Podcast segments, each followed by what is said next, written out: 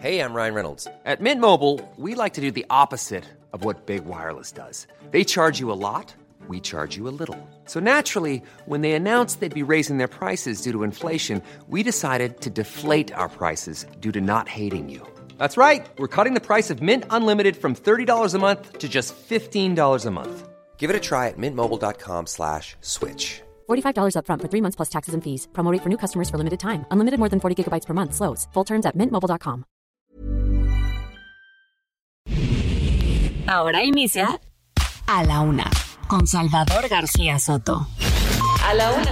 Donde la información fluye, el análisis se explica y la radio te acompaña.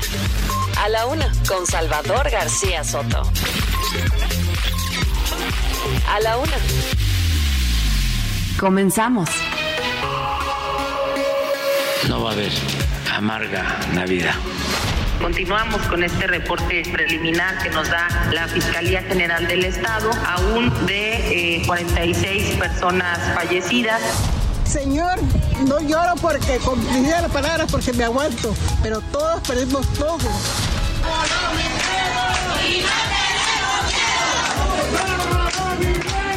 Y no tenemos miedo.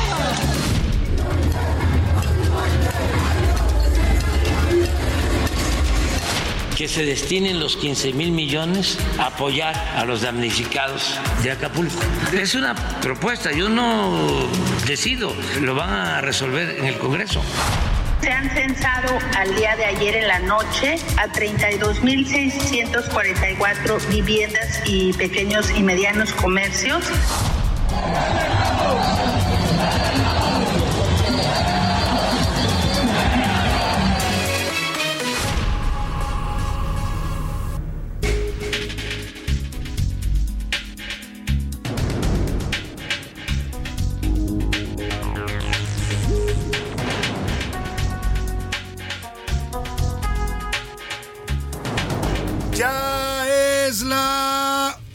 La tarde en punto en el centro de la República y los saludamos con mucho gusto. Estamos iniciando a esta hora del mediodía a la una este espacio informativo que hacemos para usted todos los días, así se lo digo y se lo repito porque realmente es todos los días de lunes a viernes. Estamos aquí listos, preparados y con mucho gusto, con muy buena actitud para informarle, para entretenerle y también para acompañarle, para hacer su compañía diaria al mediodía en este martes 31 de octubre. Ahora sí, pónganme las golondrinas, por favor, ahí al mes de octubre. Vamos a despedirlo como se merece. Es un mes bonito del año porque hay mucha lluvia, porque hay lunas espléndidas. Dice el dicho que de las lunas, la de octubre es la más bella. Y si usted quiere ver la vela hoy, porque todavía creo que había luna llena ayer, estará hoy en fase empezando a menguar. Va dedicado para el mes de octubre que despedimos como se merece, el décimo mes del año. Le decimos adiós en este 2023 y nos encaminamos mañana a inaugurar el mes de noviembre.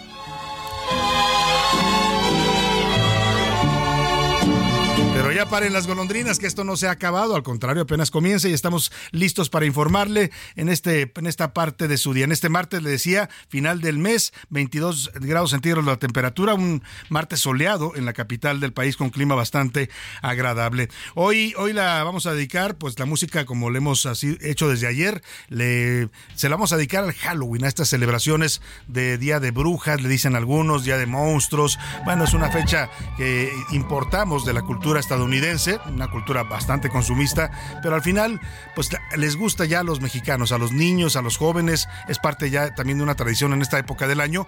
Claro, nunca, nunca será ni sustituirá a nuestras fiestas mexicanas de Día de Muertos, pero se vale también relajarse un poco e irse a una fiesta de disfraces con amigos. Vamos a seguir hablando de Halloween en la música de a la una y vámonos eh, directo. Le recordamos también que pueden enviarnos sus calaveritas ah, para mantener vivas nuestras tradiciones, calaveritas literarias del tema y del personaje que usted quiera. ¿eh? Puede ser el político más encumbrado de este país, puede ser un deportista, puede ser un equipo de fútbol, puede ser su suegra, si usted quiere, en fin. No, no, no sé si, su suegra no está difunta, todavía no anda lo calaverita, pero el caso es que pues le, lo invitamos a que mande sus calaveritas y aquí en la una, usted la manda en texto, en mensaje de WhatsApp, que le voy a dar el número, y nosotros aquí se la producimos como debe ser, al estilo del señor Rubén Esponda, y la sacamos al aire. Así es que empiece a marcar 55 18 41 51 99.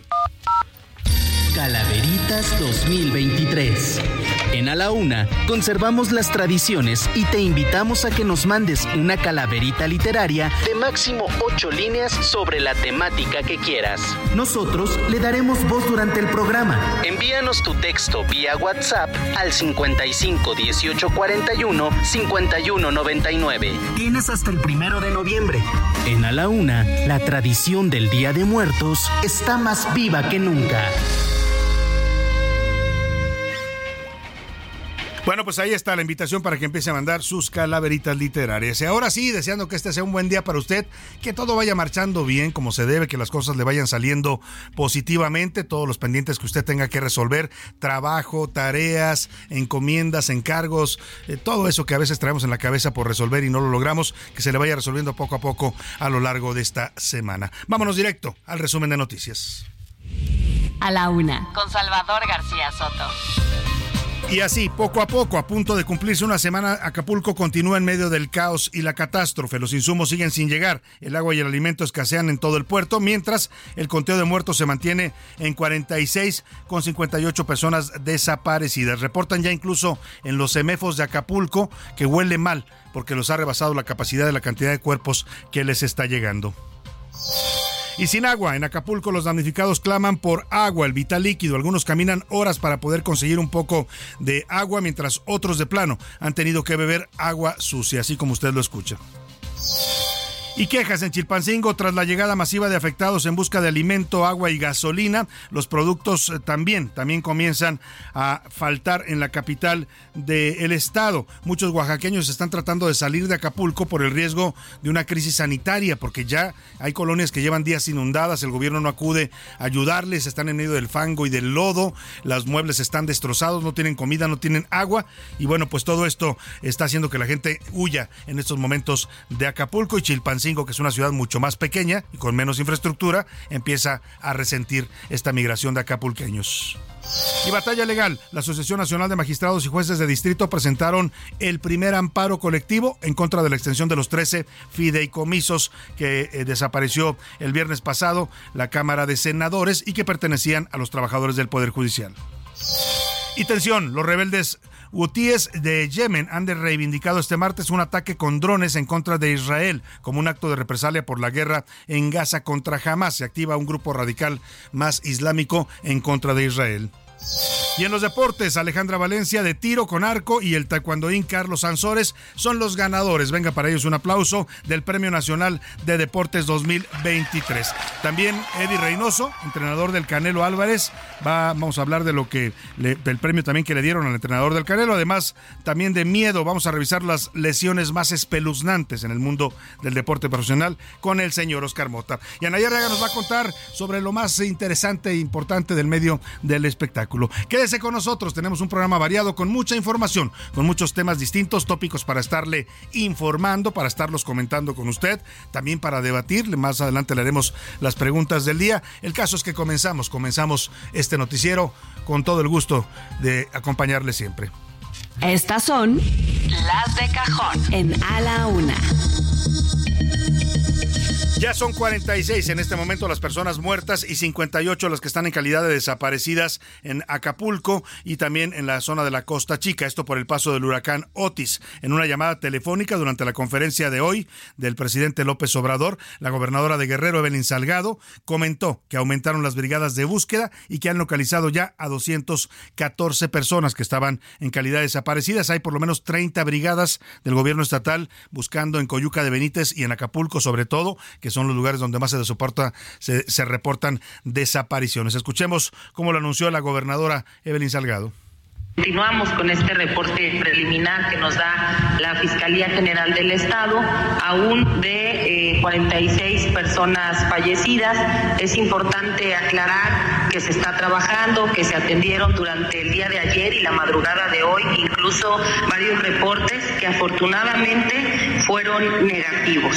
Informar que gracias al programa emergente de búsqueda hemos localizado a 214 personas que no tenían ningún tipo de comunicación con sus seres queridos. Bueno, pues ahí está. Y escuche usted lo que propuso el presidente López Obrador hoy al Poder Judicial, que los 15 mil millones de pesos que estaban contenidos en los 13 fideicomisos anulados, extinguidos por la Cámara de Diputados y el Senado, que esos 15 mil millones de pesos se destinen a los damnificados en Acapulco. Cuidado que el presidente no disponga de ese dinero porque ya empezaron a llegar los amparos que terminarán, ya sabe usted dónde, en la Suprema Corte, que será la que defina sobre la constitucionalidad de esta acción que tomó el gobierno de López Obrador.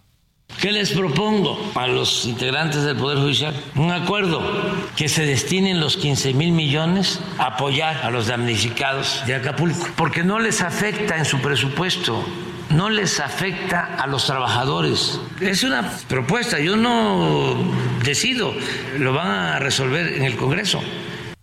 Bueno, ahí está lo que propone el presidente. Dice que lo van a resolver en el Congreso. En el Congreso ya decidieron extinguir esos fideicomisos. Y el trámite que sigue es, una vez que se publique el decreto, podrían ser enviados esos 15 mil millones de pesos a la tesorería de la federación. Ya está publicado el decreto, pueden ser entregados a la tesorería de la federación, pero cuidado, le decía, porque hay amparos que se están empezando a interponer, interponer ya se opuso el primero. Se espera que sea una lluvia de amparos, porque muchos trabajadores y algunos magistrados y jueces, incluso porque se ven afectados en sus prestaciones laborales, se van a inconformar por esa vía y todo terminará seguramente, además también de acciones de inconstitucionalidad que ya preparan algunos partidos y congresistas, pues va a terminar en manos de la Corte. Así que pues habría que esperar lo que propone el presidente pudiera sonar muy eh, pues eh, demagógico, pudiera ser muy popular, decir vamos a darle ese dinero a los damnificados de Acapulco, pero el tema aquí es la legalidad de la extinción de esos fideicomisos, que eso es algo que todavía no se discute. Oiga, y sobre la reconstrucción en Acapulco, Acapulco, el presidente López Obrador. Mire, yo le admiro al presidente que pues esté volcándose en lo que puede. Hay muchas quejas de la gente de que no está llegando la ayuda como debiera, que la respuesta de su gobierno ha sido lenta, que minimizó al principio el impacto de esta tragedia, que nos ha culpado a los medios, ayer nos volvió a culpar dijo que si, si no fuera por los medios mexicanos que están haciendo un escándalo y hablando de una catástrofe, pues que en vez de eso deberíamos estar diciendo que, que, pues que estén contentos los acapulqueños, que estén felices, porque ¿sabe qué? Les fue mejor a ellos que a Nueva Orleans, a la ciudad de Nueva Orleans, Estados Unidos, con el huracán Katrina que pegó allá por el año 2000, ahora le digo el año exacto, creo que fue 2007, 2005, que pegó Katrina en Nueva Orleans. Dice el presidente, ayer lo dijo así, eh, también fue categoría 5 y destruyó la ciudad de Nueva Orleans, pues yo no sé dónde ve la diferencia. ¿eh? Acapulco está destruido. Parece que el presidente no se dio tiempo en su visita tan fugaz que tuvo aquel jueves pasado, no se dio tiempo de ver la dimensión con sus propios ojos, la dimensión de la tragedia. Van a hacer un reportaje y decir, eh, nos fue bien, por lo que sea, por las razones que sea, o no nos fue tan mal. Este, porque cuando entró el huracán Katrina a Nueva Orleans, fueron dos mil muertos. Un huracán categoría 5. ¿Ustedes creen que eso lo dicen? ¿Lo han escuchado en la radio? ¿Quiénes me están escuchando a mí? No lo han escuchado y no lo van a escuchar, señor presidente, porque difícilmente yo me atrevería a hacer lo que usted hace, decirles a los acapulqueños y a los guerrerenses, porque es a los que usted les está hablando, a los medios, ya estamos acostumbrados a su discurso tan agresivo, tan hostil, tan irresponsable a veces que tiene hacia el trabajo de la prensa crítica en este país. Pero a los acapulqueños decirles que no estén tan preocupados porque no les fue tan mal, porque le fue peor a Nueva Orleans. Mire, a los acapulqueños les interesa Acapulco, les interesa su ciudad, su medio de sustento que lo perdieron muchos de ellos, a lo que se dedicaran desde los más ricos hasta los más pobres. ¿eh? El huracán no distingue clases sociales, no es tan sectario como son algunos en este gobierno. El huracán ve parejo y afectó igual a los más pobres que a los más ricos. A ellos, con todo respeto para el presidente, no les importa lo que pasó en Nueva Orleans. Es más, muchos de ellos ni siquiera están enterados de lo que sucedió en Nueva Orleans, Orleans hace 18 años. Así es que pues con todo respeto, presidente, dice el dicho, que mal de muchos, consuelo de tontos. Hoy el presidente, eso fue ayer, esta eh, referencia desafortunada al tema de Nueva Orleans y al trabajo de los medios en esta cobertura del desastre, pues eh, hoy el presidente dijo, está tan optimista y qué bueno que lo esté, ojalá y lo logre. Mire, yo en este momento estoy juntando las manos pidiendo que el deseo del presidente se haga realidad, aunque parece un deseo, de lo que los niños le piden a los Reyes Magos. Tengo el sueño, el ideal que vamos a convertir en realidad entre todos, como se está haciendo, de que ya en la Navidad eh, las familias van a estar muy contentas en Acapulco. Van a estar, este, como lo merecen, muy felices. Ese es el compromiso. No va a haber amarga Navidad. Yo me sumo al deseo del presidente, no voy a decir nada más, usted lo escuchó, así lo formula él, ojalá y se le cumpla, porque sí parece un, pues casi un milagro, ¿no? Faltó que invocara a la morenita del Tepeyac, no a la morena de su partido, que esa anda bastante este, relajienta, ¿no? Y con problemas internos, no a la morena del Tepeyac, pero bueno, así lo desea el presidente y así deseamos todo, todos que los acapulqueños puedan gozar de la próxima Navidad de manera tranquila y feliz. Lamento que en muchos casos va a ser complicado. Vamos con Ricardo Romero que nos da el recuento de pues de los daños y las labores también de limpieza, búsqueda y rescate de personas desaparecidas en Acapulco. Señor, no lloro porque con las palabras porque me aguanto, pero todos perdimos todo. A seis días del paso del huracán Otis, la ayuda en Guerrero comienza a llegar, pero aún es insuficiente para los miles de damnificados que dejó el meteoro. Esta mañana, durante la conferencia matutina del presidente López Obrador, el director general de la Comisión Federal de Electricidad, Guillermo Nevares, informó que el avance en el restablecimiento de la energía eléctrica es superior al 50% en la zona de Acapulco. Ingeniero, 75% del restablecimiento. 75, 75%, señor. En el área de Acapulco estamos arriba del 50% en la ciudad. Por otro lado, el número de fallecidos y personas no localizadas continúa al alza con 46 muertos y 58 desaparecidos. Entre las personas que perdieron la vida, hay al menos tres turistas de nacionalidad extranjera, un estadounidense, quien ya fue reconocido por sus familiares, y otras dos personas de origen británico y canadiense.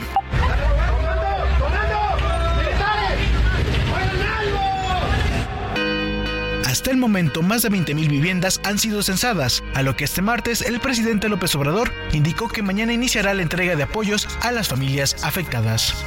Hoy vamos a decidir ya de las acciones, empezando con los ya censados, para mañana comenzar a entregar los apoyos de manera directa a la gente.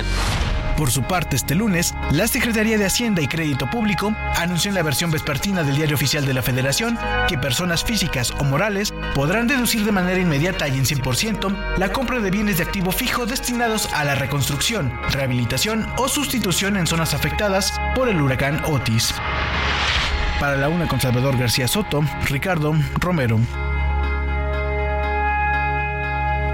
Pues ahí está, ahí está el recuento de los daños que todavía seguirá, ¿eh? porque todavía me parece la dimensión de esta tragedia, las mismas autoridades así lo reconocen apenas ellos están empezando a cuantificar. Fue muy complicado, fue muy difícil porque no había comunicaciones, porque no había, porque estaba anegado e inundado literalmente la mayor parte del puerto hasta que no bajaron un poco las aguas que dejó el huracán Otis. En fin, ha sido una labor de verdad, eh, pues titánica la que se está teniendo que hacer en estos momentos para mantener a flota Acapulco en medio, déjeme decirle, de tensiones que cada vez son más fuertes en el puerto. ¿eh? La gente está desesperada, hay gente que está ya habla incluso de balazos y de asesinatos por pelear por agua, por alimentos. O sea, a ese nivel estamos llegando. En, hay vecinos que se han organizado para cuidar sus calles porque están, las rapiñas están entrando a todos los negocios. Vi una, un reportaje que presentó León Krause, que por cierto más adelante vamos a platicar con el periodista León Krause, que está haciendo una extraordinaria cobertura para los noticieros de Univisión, ahí en la zona de desastre de Acapulco. Y pues presentaba esto, que todo el mundo está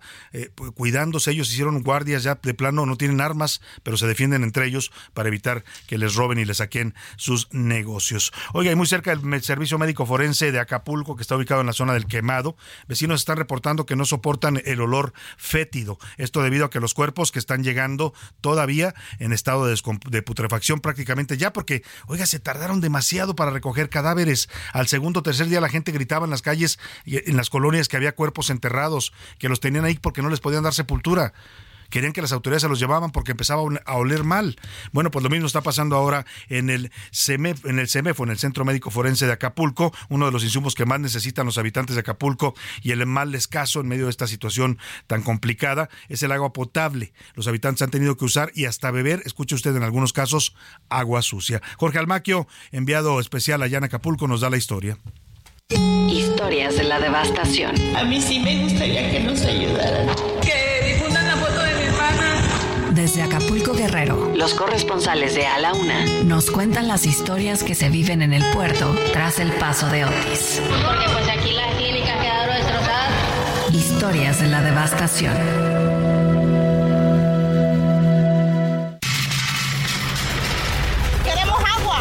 Los de la tienda los venden a 100 pesos el agua aquí en el puerto. Un garrafón de agua que valía 200 pesos.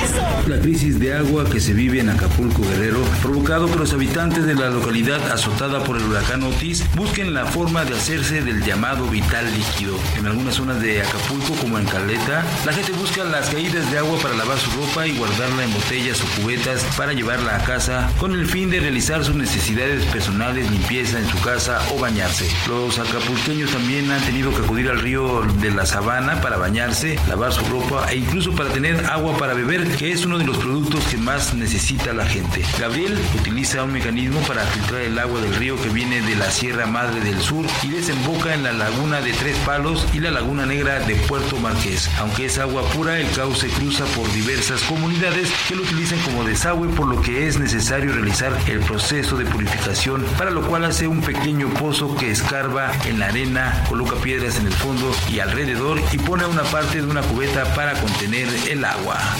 Con la pala y se le ponen piedras al fondo y a los lados y se le va sacando hasta que se empieza a filtrar, sale clara y la usamos para lavar ropa y el baño y con un poquito ya más limpia, más filtrada y clorito hasta para bañarnos. La señora Rosa pidió a las autoridades que la ayuden porque ante la necesidad han tenido que beber agua del río y ya uno de sus nietos se enfermó del estómago. Agua y esa agua era la que, como era uno de, de mi nieto andaba con dolor de estómago, porque la mera verdad esa, esa, agua tomamos ese día. La colamos y la pusimos a hervir y esa agua tomamos del río, que nunca en nuestra vida habíamos andado tomando esa agua. Y esa agua tomamos y por eso mucha gente se enojaron y dijeron pues que íbamos a saquear. Cabe destacar que el lunes empezaron a operar cinco plantas potabilizadoras de agua que trajo la Marina Armada de México y que entregan 5 mil litros por hora. Una de ellas fue instalada en la esquina de Palmas y la costera Miguel Alemán, en donde la gente hizo largas filas para llenar sus garrafones, como Alexander Dorantes, quien al saber que estaban dando agua, corrió desde la parte alta de Acapulco. Sí, pues ya que desde que inició esto, el huracán, este, una gota de agua, y pues ahorita que estamos saliendo, nosotros vivimos en la parte alta y pues nos avisaron y pues venimos que son garrafón, pero sí, estamos sufriendo de agua, la verdad. La gente sigue sufriendo de diversas carencias, entre ellas el alimento, pero poco a poco se va restableciendo la actividad en el puerto de Acapulco. Bueno, pues ahí está la historia que nos cuenta Jorge Almaquio. La gente quiere agua. Y bueno, el ser humano cuando se ve en condiciones extremas es capaz de beber agua incluso que no sea pura, que no sea limpia. Bueno, los casos documentados históricamente de sobrevivientes hablan incluso de que ya en el momento de peor desesperación, cuando el cuerpo les demanda el líquido, pues suelen tomar hasta sus propios orines. De ese tamaño es la capacidad de adaptación y supervivencia de los seres humanos y parte de estas historias tan lamentables y complicadas que están sucediendo en este momento en el puerto de Acapulco. Oiga, y esta información es importante para la gente que vive en Acapulco. Si usted tiene algún familiar, en este momento nuestra estación eh, en la que transmitimos allá en Acapulco, el 88.9, el Heraldo Radio Acapulco, que apenas tenemos casi tres semanas que la inauguramos. Es una pena que se nos haya caído producto también de las afectaciones que dejó Otis al sector de las telecomunicaciones. Se cayeron todas las antenas de radio, de televisión, de internet. Bueno, pues esperemos que pronto podamos regresar con esta señal de el, a la una y del Heraldo Radio Acapulco, pero por lo pronto esta información es importante para la gente que nos escucha ya por internet o que si tiene algún familiar avísele. En coordinación con el sector privado, esto lo informa el gobierno eh, de Guerrero, se acordó impulsar una iniciativa para que algunas sucursales de los bancos Santander MX, bueno, Santander, pues estoy leyendo en la dirección en redes sociales, pero es el Banco Santander, el Banco de City Banamex y el Banco BBVA, que conocemos todos como Bancomer, lleva, vuelvan a operar de de manera pues normal. Esto como parte del compromiso que hicieron los sectores también bancarios para brindar atención a la ciudadanía de Acapulco en las siguientes ubicaciones. Escuche usted en San Banco Santander, que está en la Avenida Costera Miguel Alemán, número 51, Avenida Costera Miguel Alemán 51, Banco Santander, en la colonia Club de Golf, va a atender de las 10 a las 3 de la tarde. El banco City Banamex, una unidad móvil, estará disponible en la Avenida Costera Miguel Alemán 2085 en el fraccionamiento Magallanes. BBU Bancomer operarán los cajeros automáticos de cinco sucursales, lo que representaría 50% de los cajeros que tiene en Acapulco. Y el caso de Bancopel va a diferir los pagos. Esto es importante. Los bancos también acordaron que no van a cobrarle eh, a los créditos de los acapulqueños por lo menos en seis meses. es un dato muy importante y un apoyo sensible que demuestra la, la banca en estos momentos hacia sus cuentavientes acapulqueños y guerrerenses. Vámonos a la pausa con música. Esto se llama Estos Halloween del extraño mundo de Jack, una de las mejores películas animadas de todos los tiempos. Niños, niñas y los demás, vengan pues yo les voy a enseñar un extraño y gran país que se llama Halloween. Esto es Halloween, esto es Halloween. En un momento regresamos. Ya estamos de vuelta en A la Una con Salvador García Soto. Tu compañía diaria al mediodía. La rima de Valdés. ¿O de Valdés la rima? Aquí les van unos datos. Con diferentes aristas, concluyeron entrevistas de todos los candidatos. Ellos quieren los zapatos de Graue. Y aquí nos van. Quieren regir a la UNAM y la polémica es fuerte. A ver quién tiene la suerte. Muy preparados están. Disputarán el escaño, según nuestros informantes, la decena de aspirantes y quien gane muchos daños por los próximos cuatro años tendrá que atender ahora, ya sea rector o rectora, que se aplique sin repudios, pues nuestra casa de estudios, en serio, no ve la hora. Facultades CCH son un verdadero infierno que la Junta de Gobierno no ande regando el tepache y que elija a quien sí mache con ideales muy certeros. Desde los revolcaderos de CU así lo desean, que el rector nuevo sí sea, pues un cambio verdadero. Calaveritas 2023. En A la Una conservamos las tradiciones y te invitamos a que nos mandes una calaverita literaria de máximo ocho líneas sobre la temática que quieras. Nosotros le daremos voz durante el programa. Envíanos tu texto vía WhatsApp al 55 18 41 51 99. Tienes hasta el primero de noviembre. En A la Una, la tradición del Día de Muertos está más viva que nunca.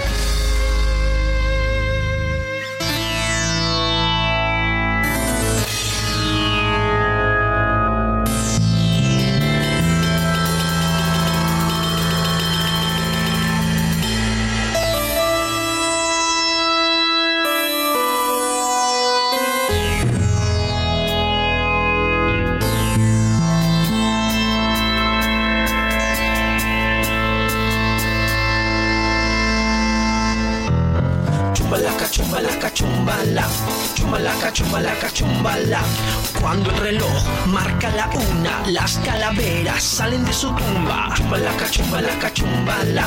Chumbalaca, chumbalaca, chumbala. Cuando el reloj marca las dos, las calaveras comen arroz. Chumbalaca, chumbalaca, chumbala. Chumbalaca, chumbalaca, chumbala. Cuando el reloj. Una de la tarde con 32 minutos, cuando el reloj marca la una de la tarde con 33 minutos, estamos regresando con usted de esta pausa aquí en la una con esta canción infantil. Si usted se puso a cantarla y a bailarla, quiere decir que tiene unos cuarenta y tantos años, porque esta canción empezó a escucharse mucho, se las empezaron a enseñar a los niños en los eh, kin- kinders o preescolar, se los empezaron a enseñar por ahí de los años 80. Por eso le digo que ya reveló usted su edad. En todo caso, estamos con la música de Halloween en esta canción tan escuchada en América Latina en varios países con esta, en esta temporada. Así es que, pues cuando el reloj marca la una con 33, las calaveras salen de su tumba. Chumbala. Chumbalaca, chumbalaca, chumbala.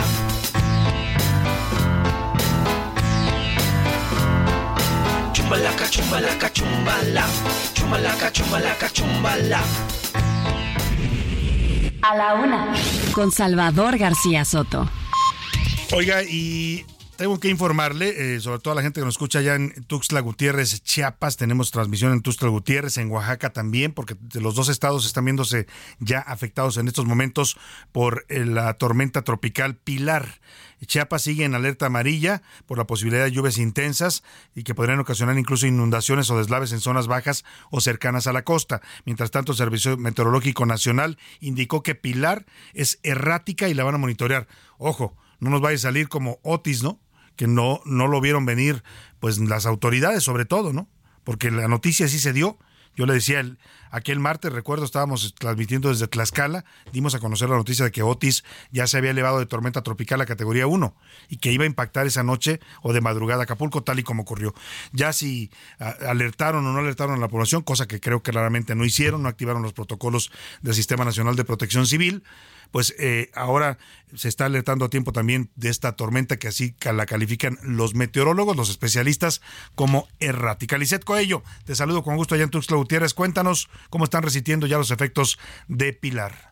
¿Qué tal? Muy buenas tardes, Salvador. Te saludo con gusto a ti al auditorio. Informarte que el Sistema Estatal de Protección Civil informó que se mantienen las acciones de prevención y alertamiento amarillo, principalmente en las regiones norte y Mezcalapa en Chiapas, por el pronóstico de lluvias intensas a torrenciales ante la presencia del Frente Frío número 8 y lluvias intensas en la región Soconusco como parte de los efectos de la tormenta tropical Pilar. Se mantiene el llamado a la población a retirarse de las zonas de riesgo, es decir, de los cauces de los ríos, de los arroyos y zonas de montaña, ya que podrían ocurrir deslaves y deslizamientos de laderas, así como crecimiento repentino de las crecientes de agua. Instaron también a extremar precauciones a quienes transiten por la red carretera de la entidad, especialmente en la región norte y Soconusco. Informaron que se tienen listos para activación más de 480 refugios temporales, esto ante evacuaciones preventivas o en caso de emergencia. Asimismo, como parte de las acciones de preparación, desde el pasado jueves ha sesionado los consejos regionales municipales de protección civil para la coordinación de autoridades federales, estatales y municipales así como el Comité Estatal de Emergencias. Por instrucciones también del gobernador del estado, Rutilio Escandón, se mantiene una estrecha vigilancia y se coordinan medidas de prevención por parte de los tres órdenes de gobierno ante la presencia de fenómenos meteorológicos. Finalmente, las autoridades piden a la población reforzar medidas de autoprotección y mantenerse bien informados. Hasta aquí el reporte, Salvador. Muy buenas tardes. Muy buenas tardes, Lisette Coello. Esperamos que todo salga bien y que, bueno, los chapanecos estén preparados en caso de que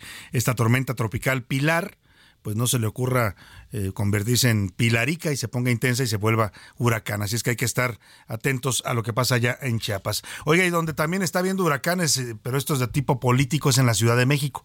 Por un lado, y es parte de lo que hoy cuento en la columna Serpientes Escaleras, se la platico, ya sabe usted que la puede ver en el universal.com.mx y también en mi cuenta de Twitter, arroba ese García Soto. Hoy la titulo así, eh, Cruje Morena en la Ciudad de México. Claudia eh, acusa a el señor Jesús eh, Ramírez Cuevas. Es interesante el tema porque Morena, están en este momento confrontados y muy divididos por el tema de quién va a ser candidato o candidata en la Ciudad de México. Este pleito entre Omar García Harfuch y Claudia Sheinbaum que lo respalda y del otro lado Clara Brugada con el vocero presidencial Jesús Ramírez Cuevas que es como su jefe de campaña, pues ya chocaron y chocaron con todo. Esa fue la principal causa, y se lo cuento hoy en la columna Serpientes Escaleras, de que eh, se haya pospuesto la difusión de las encuestas de Morena, que se iban a dar el 30 de octubre, así lo habían anunciado, así lo habían acordado, y se fueron hasta el 10 de noviembre. Bueno, pues es por el pleitazo que se trae Morena en la Ciudad de México. Dicen que incluso Claudia Sheinbaum, y esto me lo dicen fuentes directas de Morena, que incluso la jefa de gobierno ya se quejó con el presidente, que le dijo que ponga en orden a su vocero, porque está dividiendo al partido en la ciudad, que incluso pidió su destitución. Así de fuerte está el asunto en Morena y en la oposición pues no está peor, porque el Congreso de la Ciudad de México en algo rarísimo, se ve que es un tema también de revancha política, el Congreso local de la Ciudad de México, la mayoría de Morena, le negaron la licencia a la panista Lía Limón, que es alcaldesa de Álvaro Obregón, pidió licencia para separarse del cargo y poder competir por la candidatura del Frente Amplio a jefa de gobierno de la Ciudad de México. Se la negaron había pedido 30 días de licencia y el Congreso local le dice no, 32 votos de Morena y sus aliados en contra y 18 a favor de los panistas y priistas. ¿Será revancha por lo que le hicieron a Samuel García, el PRI y el PAN en Nuevo León? Bueno, juzgue usted. Por lo pronto vamos con Cintia Stetti, nuestra reportera que nos cuenta esta negativa del Congreso a Limón. Te saludo, Cintia. Buenas tardes ahí en el Congreso local.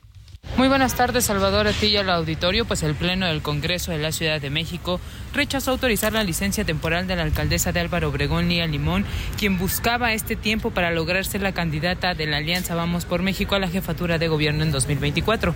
Con 32 votos en contra y 18 a favor, los legisladores, principalmente de Morena, negaron a Limón García ausentarse por 30 días. Comentarte que el oficio que envió la alcaldesa obregorense pues a, a la mesa directiva del Congreso capitalino eh, decía que se ausentaría de su cargo a partir del 5 de noviembre y hasta el 4 de diciembre. Sin embargo, pues esto no fue posible ya que los legisladores de Morena votaron en contra. Es la información que tenemos hasta el momento. Muchas gracias, te agradezco Cintia Stettin, así está el tema, vamos a, estamos tratando de hacer contacto con la alcaldesa de Obregón, Lía Limón. Hoy estuvo aquí por la mañana, vino a un desayuno aquí en las instalaciones del Heraldo de México, platicamos con ella y ella estaba muy confiada y muy segura y nos dijo, mi candidatura va en serio, ¿eh? voy con todo por la candidatura del frente. Ella cree que tiene la oportunidad, que está al mismo nivel de Santiago Tabado en las encuestas y la verdad, pues vistos los resultados, no ha hecho mal trabajo en, en Álvaro Obregón, por lo menos no hay escándalos como los que había con la alcaldesa anterior, la señora ahora gobernadora de Campeche, Laida Sansores, escándalos de corrupción, de asignación de contratos a sus cuates. Hasta ahora, Alía Limón no le ha sacado nada de eso. Pero parece que en el Congreso le están metiendo freno. ¿Será que le tienen miedo los de Morena a Alía Limón como candidata? No pregunto, ¿eh? porque es rarísimo que el Congreso niegue la licencia. Es más, ella puede ir perfectamente al INE y al Tribunal Electoral y le van a dar la razón porque la Constitución dice que todos en este país tenemos derecho a votar y ser votados. Ella les está diciendo que quiere licencia porque va a competir por el cargo de alcaldesa. Bueno, pues ahí está el tema, ya veremos cómo termina. Por lo pronto, por lo pronto, en otro tema le platico rápidamente, esto ocurrió en Morelos, también allá siguen las reyertas políticas. Este país se ha llenado, digo, no es algo nuevo, no es algo nuevo. Yo tengo ya, me precio de tener por lo menos eh, casi 30 años siguiendo de cerca la política nacional, como reportero primero de Fuente Política y luego como columnista de las Serpientes Escaleras, y me ha tocado ver de todo, ¿eh? No es que me sorprenda, pero en este momento, eh, esta polarización, esta división que tenemos los mexicanos, se está reflejando en que cada vez hay más pleitos políticos, venganzas, revanchas entre los políticos de manera bastante fuerte. Le hablo de esto porque en Morelos, un asistente muy cercano al fiscal Uriel Carmona, que usted sabe que lo metieron preso, luego lo liberaron por órdenes de los jueces y hoy está en el cargo a contracorriente del gobernador Cuauhtémoc, Cuauhtémoc Blanco, perdóneme, qué error el mío, ¿verdad? Confundir a Cuauhtémoc Cárdenas con Cuauhtémoc Blanco. Bueno, Cuauhtémoc Blanco, que es el gobernador de, de Morelos, eh, detuvieron a Homero Fuentes, que es su coordinador general administrativo y brazo derecho del fiscal Carmona. Cuéntanos, Guadalupe Flores, te saludo allá en Cuernavaca. Buena tarde.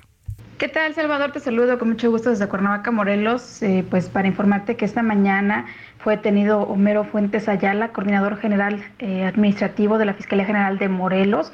Fuentes Ayala es eh, director general de Administración de la Fiscalía del Estado y es considerado incluso el brazo eh, financiero del fiscal Uriel Carmona Gándara. La detención ocurrió esta mañana, cerca de las 10 de la mañana, cuando el funcionario pues circulaba en su vehículo por las instalaciones de la Fiscalía General de la República. Eh, Delegación Morelos, estas pues dependencias se ubican en el Boulevard Coagnagua, que en la capital del estado. La detención la realizó la Comisión Estatal de Seguridad en cumplimiento a una orden eh, que dictó la Fiscalía especializada en el combate a la corrupción. Homero Fuentes ya había promovido incluso un amparo para evitar su detención, pero le fue negada dicha suspensión. La información, Salvador. Muchas gracias, Guadalupe Flores. Pues así siguen las reyertas, las venganzas políticas, como si estuviéramos también, ¿no? Como si el país no estuviera en estos momentos con una parte de su territorio herida, ¿no? Como es Acapulco, porque eso es lo que está pasando en Acapulco, es una herida que nos debe doler a todos los mexicanos, o sea, fue destruida la ciudad, una ciudad que es tan importante para este país. A ver, Acapulco, Acapulco fue el primer puerto turístico internacional que tuvo México. Por la palabra Acapulco, muchas personas en todo el mundo conocieron a México. O sea, decían Acapulco y decían, claro, México a la gente que no conocía este país. Por eso es tan importante hoy apoyarlos, defenderlos y exigir que se les entreguen los apoyos que están reclamando y que el gobierno se active lo más rápido posible, como lo están haciendo, para pues atender las necesidades más básicas que en este momento eh, pues están colapsadas allá en Acapulco. Vamos a otro tema en Colima.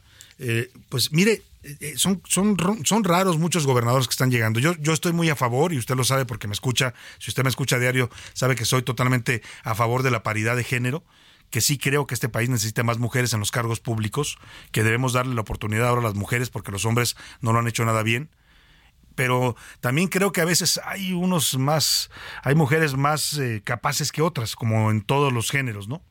El tema es que le hablo de esto porque esta gobernadora Indira Vizcaíno, que es la gobernadora de Colima, es del partido Morena, pues se le ocurrió invitar, bueno, invitó a los Tigres del Norte a, una, a tocar ahí a un concierto gratuito para la gente este fin de semana en, la ciudad de Colima, en la ciudad, más bien en la Feria de Todos Santos Colima, Feria de Todos los Santos Colima 2023, sí, en la capital del estado. Pues resulta que los Tigres del Norte cantaron uno de sus grandes éxitos, que es este que usted escucha, que todo mundo sabemos que es un corrido, un narco corrido, que en su momento fue hecho a petición del señor o dedicado para él, Miguel Ángel Félix Gallardo, que hoy está en la cárcel por narcotráfico. Y pues se le hizo fácil subirse a cantar con los Tigres del Norte, nada más que escogió la peor canción para cantar para una gobernadora de un estado que en estos momentos está ubicado como el estado más violento de México. Colima es la ciudad más violenta del mundo, según la clasificación internacional de homicidios dolosos por cada 100.000 habitantes. Y la gobernadora se puso a cantar, pues esto que es una apología del narcotráfico en la tierra de Colima y como una ofensa a los colimenses que están asediados, hartos del narcotráfico. Hola, ¿qué tal Salvador? Buenas tardes. Este fin de semana, el domingo, se presentó en la Feria de Todos los Santos, la feria más grande de la capital de Colima, los Tigres del Norte. Como en todos los conciertos, la gobernadora Indira Vizcaíno Silva estuvo presente, pero en esta ocasión fue especial porque la gobernadora se eh, subió al escenario a cantar con los Tigres del Norte, que además de que a pesar de que tienen un amplio repertorio, pues la canción que cantó con ellos, pues fue la de Jefes de Jefes. Soy el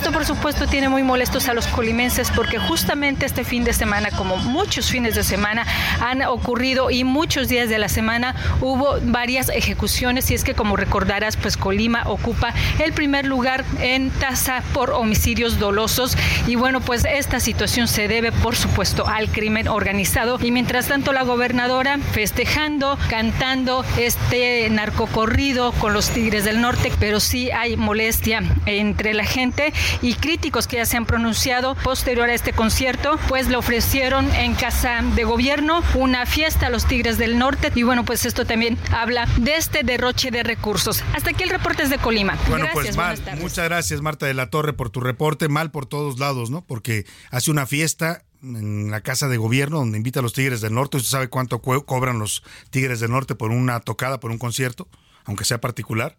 Bueno, pues sí cobran en dólares, millones de dólares. Y la gobernadora, además de ese dispendio, pues echa en, el, en la escena, en el estado que tiene en estos momentos 428 homicidios dolosos solo en la primera mitad de 2023. Le decía, es la ciudad más violenta del mundo, se ubica en estos momentos en Colima. Pues la gobernadora se pone a cantar un narco corrido. Oiga, y vamos a regresar a Guerrero, porque en estos momentos tengo el gusto, el honor de contactar vía telefónica al periodista León Krause, que está haciendo una cobertura extraordinaria para los noticieros de Univisión, tan extraordinaria que hasta provocó un comentario del presidente molesto por los reportes que están haciendo periodistas como León Krause y muchos otros que en este momento trabajan en la zona de desastre, incluidos los corresponsales y enviados del Heraldo de México. Pero bueno, la difusión que tiene un noticiero como los de Univisión, que es visto por todo el mercado hispano en los Estados Unidos y buena parte de México, pues ha tenido este nivel de impacto. León, qué gusto saludarte, de verdad, un gusto eh, hablar contigo y que nos tomes esta llamada. El gusto es mío, Salvador, ¿cómo estás? Muy bien, entiendo que vas en carretera por si tenemos algún problema de comunicación, la gente lo sepa. Solamente preguntarte cómo, cómo tomas estos comentarios del presidente a tu cobertura y también felicitarte porque has hecho un trabajo espléndido, he estado viendo tus coberturas a través de redes sociales y has hecho grandes reportajes.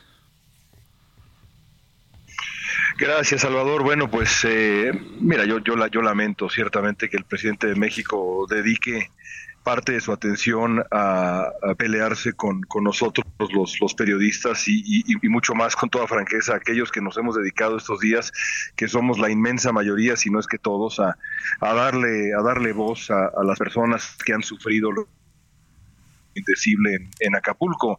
Eh, yo, yo, he estado en las comunidades más marginadas de Guerrero y es, es lo que he hecho eh, me parece que él había establecido siempre que, había que estar primero con los pobres y eso es lo que hemos hecho y eh, que eso que eso nos gane la crítica del, presidente de México pues es para mí moralmente incomprensible. Pero el trabajo habla por sí mismo Salvador. Sin duda alguna. Y tú crees eh, a ver yo me pregunto esos comentarios será que el presidente no alcanzó a dimensionar el tamaño de esta tragedia él tiene la información pero hasta donde entiendo su estancia en Acapulco aquel jueves que se fue por tierra y tuvo tantas desventuras para llegar como era lógico, pues mm, fue muy breve. ¿Tú crees que no le están diciendo la gravedad de esta situación en Acapulco? Eh, no sé si no la entiende o no se la están diciendo, pero lo que te puedo yo compartir a ti y a tu audiencia es que la versión de los hechos que, hemos escuchado no, no está a la altura eh, de, la, de la gravedad de lo, de lo sucedido. Es una ciudad devastada y no nada más la ciudad. Eh, hay tres Acapulcos, ¿no es cierto? La zona turística, la costera, devastada. las colinas alrededor del puerto, donde, donde vive tantísima gente, devastadas. Y luego todo ese guerrero que está próximo a Acapulco y que está detrás de esas colinas, un guerrero más rural, que está sufriendo lo indecible. Eh, y, francamente yo, yo no siento esa urgencia. Eh, y es una urgencia que, que debe atenderse eh, rápidamente porque las, las, escenas que yo he visto el día de ayer en el centro de la ciudad, eh, reunido con los comerciantes que han tenido locales ahí por generaciones, algunos eh, armados, estableciendo ya barricadas, turnos de supervisión para por la noche en donde todavía no hay luz, como en la inmensa mayoría de la ciudad. Eh, no ha, no ha vuelto la luz, el, suministro eléctrico, proteger sus negocios, gente que no ha dormido en seis días. Eh, es decir, esa es la situación y lo que yo vi es una zona de desastre eh, que, que, que, tiene muchísimos riesgos, entre ellos una crisis sanitaria, porque, eh, en fin, ¿qué, te puedo decir? Son, son tantos ángulos que no tenemos suficiente tiempo, francamente. Ahora, ahora León, eh, la ayuda de la, de la ciudadanía. Hubo mucha polémica acá por eh, testimonios que circularon en redes sociales de ciudadanos que decían tratamos de llevar ayuda particular que recolectamos con vecinos, con trabajadores, con empresas y estaban teniendo problemas con la Guardia Nacional. Eh, finalmente todos dicen, mm. no, ya se abrió la carretera y ya puede llegar quien sea. ¿Cuál es, ¿Qué es lo que tú has visto en cuanto al apoyo no gubernamental, más bien de la sociedad civil? Yo, yo eh, en todos los días que hemos recorrido la carretera de Chilpancingo a Acapulco, porque eh, estamos haciendo cobertura todo el día y estamos eh, regresando a Chilpancingo por las noches y de vuelta al día siguiente, no he visto un, un solo, una sola instancia mm, de esas que han descrito en, en, ah, en redes sociales, francamente. Eh, hay, hay, hay, presencia de la Guardia Nacional, de las Fuerzas Armadas y hay un, eh, pues un intento de eh, llevar a la gente los víveres que necesitan, pero es un intento que se queda, y no lo digo yo, sino la gente a la que hemos entrevistado, que es, la que importa, muy, pero muy corta, Salvador. Muy, pero muy corta. Claro. Pues, pues lo dices eh, por estos testimonios que está recabando eh, también León y yo te quiero preguntar el ánimo social. Hemos visto cosas que en tus reportajes y en los de otros eh, periodistas que están en la zona, pues muy fuertes. La gente está enojada, la gente está clamando por ayuda, están acusando ya una tardanza del gobierno, critican la no presencia del presidente en la zona. ¿Tú cómo sientes el ánimo social? Porque ese es otro tema que en cualquier momento puede estallar también. Parece que ¿Me, dejó de escuchar, León? León, ¿me escuchas? Aquí, aquí estoy, no sé si me escuchas tú a mí, sí, estoy, perfecto, acá. Perfecto, adelante. ¿Me escuchas? Sí, perfecto, te escucho. Adelante. Parece que él no me está escuchando. Se, se, cortó la comunicación. Y esto que le preguntaba es importantísimo, ¿eh? porque por un lado está la emergencia sanitaria que se puede estar, se está generando ya en Acapulco. Le decía yo que hay escenas de acapulqueños huyendo hacia Panchigo. Te, te retomo, León. Te hacía esta pregunta: ¿cómo ves el ánimo social y esto que se ve como un polvorín? Sí, Salvador, la gente está, está muy preocupada, la gente está indignada y la gente está desesperada. Es decir, esta comunidad a la que fui, eh, que está a 20, 30 kilómetros de Acapulco, la comunidad de los Coyotes, pues la conocimos porque el líder de la comunidad decidió decirle a su gente, si no salimos a la carretera, nos vamos a morir. Y salieron a la carretera a rogarle a los vehículos que se detuvieran eh, a cualquier ayuda humanitaria y el rostro de la gente era de absoluta desesperación. Eh, y esa desesperación que yo vi en las zonas rurales, la vi, la vi también en los comerciantes del centro de Acapulco y la vi también en la gente que camina por la costera y la gente en la colonia 2 de febrero y en la, zona campesina y en la central de abastos hay eh, una desesperación por la, por la ausencia de autoridad, por la falta de víveres, por el desabasto, por el desamparo, eh, por, la, por la crisis sanitaria. Eh, es una situación desesperada, francamente. Sin duda alguna, y así se percibe en lo que hemos estado viendo a través de las coberturas periodísticas, las redes sociales, en fin, pues estaremos atentos, León, a esta cobertura que está realizando ahí en la zona de desastre, y aunque no les guste en Palacio Nacional, pues seguirá seguramente informando como lo estamos haciendo todos. Así es, así es, trataremos de hacerlo. Te mando un Gracias abrazo. a ti, Salvador. Te mando un abrazo y te agradezco mucho esta comunicación. Es León Krause, periodista en la zona de desastre, está haciendo esta cobertura, gran cobertura para noticieros Univisión en Estados Unidos. Y vámonos con esto que se llama Aquelarre, es un tema de una película de 2020 que se la recomiendo ahora que se habla de brujas, una película española que ganó los premios Goya en 2021. Escuchen.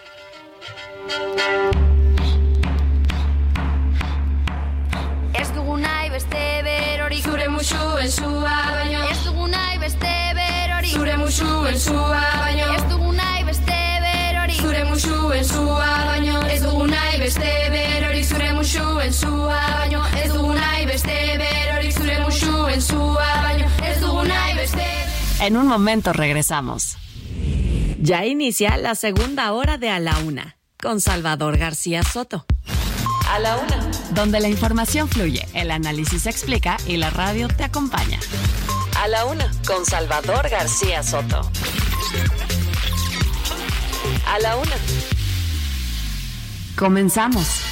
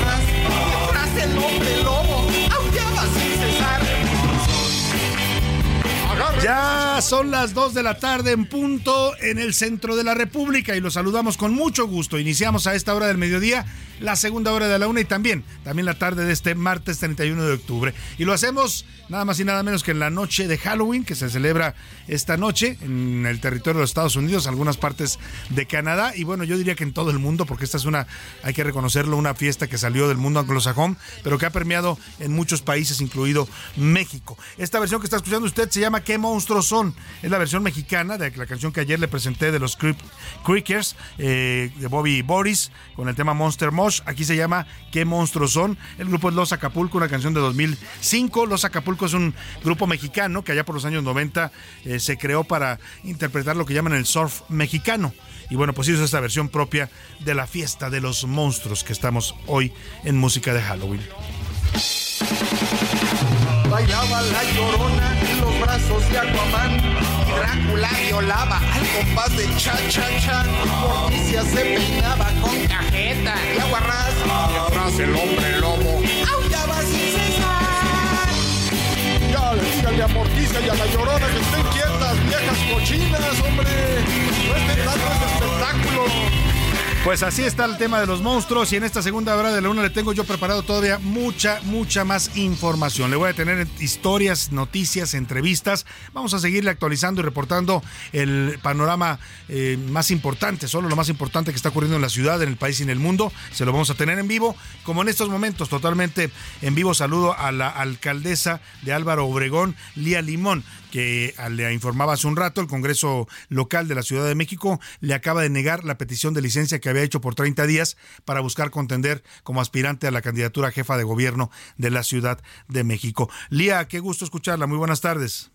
No, parece que no me escucha Lía Limón. Estaba ya en la línea telefónica. Vamos a revisar la llamada. Ah, Lía, ¿ya me escucha? Buenas tardes. Sí, perfectamente. Qué gusto escucharte. Un saludo a toda tu audiencia. Oiga, Lía, ¿Cómo ¿cómo- ves? pues no, yo más bien le pregunto a usted cómo ve y cómo toma esta negativa que me parece extrañísima del Congreso local. Pues mira, Morena no quiere que yo compita por la Ciudad de México porque me tienen miedo, claramente, porque saben que les voy a ganar como gané mi alcaldía en el 2021. Por eso Morena hoy, Morena y sus aliados votaron en contra de mi licencia para buscar la candidatura por el Frente Amplio de la Ciudad de México. O Le sea- quieren quitar a la gente, que esto es lo más grave, sí. su derecho a decidir porque tienen miedo de perder conmigo, saben que soy competitiva, saben que soy guerrera, saben que soy echada para adelante y, y la verdad es que pues si creen que con esto me van a detener, es decir, ya una vez de intentaron intentaron detenerme a golpes, ¿te acuerdas? No? sí, me acuerdo. Me rompió en la nariz. Sus, gol- sus golpes en la nariz no me detuvieron, esto tampoco me detiene, esto no me frena. O sea, yo voy a seguir luchando, voy a ser la candidata del frente y voy a ganar.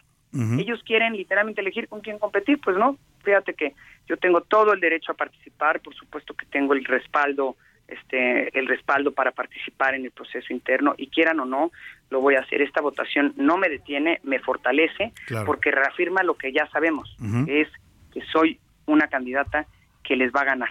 Participaré Claro. en la contienda interna con o sin licencia, porque además se, se le, hubieran echado una leidita a la ley. Pues sí, no la obliga la ley todavía a pedir licencia, Así es, ¿no? para nada me obliga la ley, entonces voy a voy a competir, Claro. este toda voy a por supuesto a presentar un juicio para la protección de mis derechos político electorales Esto ante el INE y el tribunal. ante el tribunal porque esta negativa afecta mis derechos, eh, pero además este recorreré puedo solicitar licencia de la que no por 15 días y esa no la tienen que votar, ¿verdad? claro. Y así lo estaré haciendo porque voy a recorrer las calles de esta ciudad como he recorrido de pies a cabeza las calles de mi alcaldía. Ahora, Lía, ¿usted interpreta esto que usted dice, Morena me tiene miedo, lo interpreta como una decisión autónoma de los diputados de Morena y sus aliados en el Congreso local o les darían por ahí línea, como dicen? Pues mira, no sé si, el, si su miedo es en lo individual o en conjunto, pero de que me tienen miedo, me tienen miedo. Porque si no, digo, han aprobado todas, entonces no tiene ninguna lógica Claro. que no hayan aprobado la mía. Es claramente, le tienen miedo a las mujeres chingonas, a las mujeres que sabemos ganar y dar resultados, a las que sabemos echarnos para adelante y a las que gobernamos bien. Por eso hoy me negaron la licencia, para evitar justamente, porque quieren evitar que yo salga a recorrer las 16 alcaldías. Pero igualmente lo voy a hacer. Claro. Y te voy a decir una cosa, voy a ganar la candidatura, voy a ser jefa de gobierno y cuando sea jefa de gobierno yo sí gobernaré para todos y con todos, porque esto que hacen, esto que hacen es vulnerar los derechos de, de una de una de las personas que somos parte de la, opo- de la oposición. Yo, no se preocupen, yo no soy rencorosa. Cuando sea jefa de gobierno voy a gobernar para todos y aprenderé a gobernar con la oposición como lo he demostrado, eh, como lo he demostrado a lo largo de mis distintos cargos, no como ellos que creen que pueden excluir. Vamos a salir adelante, vamos a ganar la candidatura, eh, a, a ganar la jefatura de gobierno, a sumarle a, so- a vo- votos a Xochitl para que sea la presidenta de México,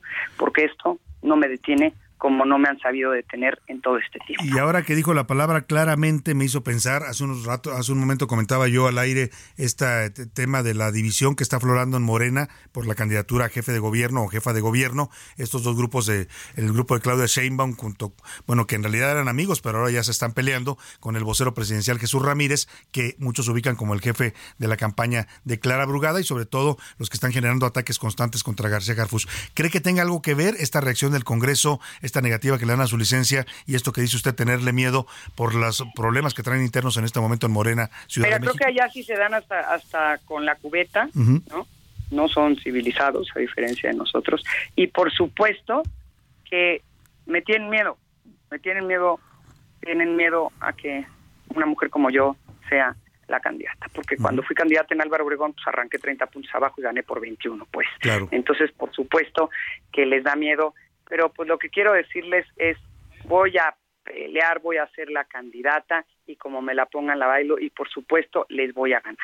Porque además nosotros no estamos divididos, nosotros vamos juntos, yo soy una mujer que sabe pelearla, que sabe ganar y que sabe sobre todo dar resultados, porque lo que hoy me permite presentarme como aspirante a ser la candidata son los resultados que tengo en mi alcaldía, los resultados que hablan por sí. Solo recibí una de las alcaldías peor evaluadas y ahorita estoy en los primeros lugares. Eso es lo que les arde, eso es lo que les duele y eso es lo que les da miedo, que soy una mujer de resultados. Ahora, usted dice que Morena le tiene miedo. Yo le pregunto, eh, ¿Lía Limón le tiene miedo a Morena y a la superestructura que tiene en la Ciudad de México? Sobre todo, le pregunto directamente, ¿a quién, si usted es candidata?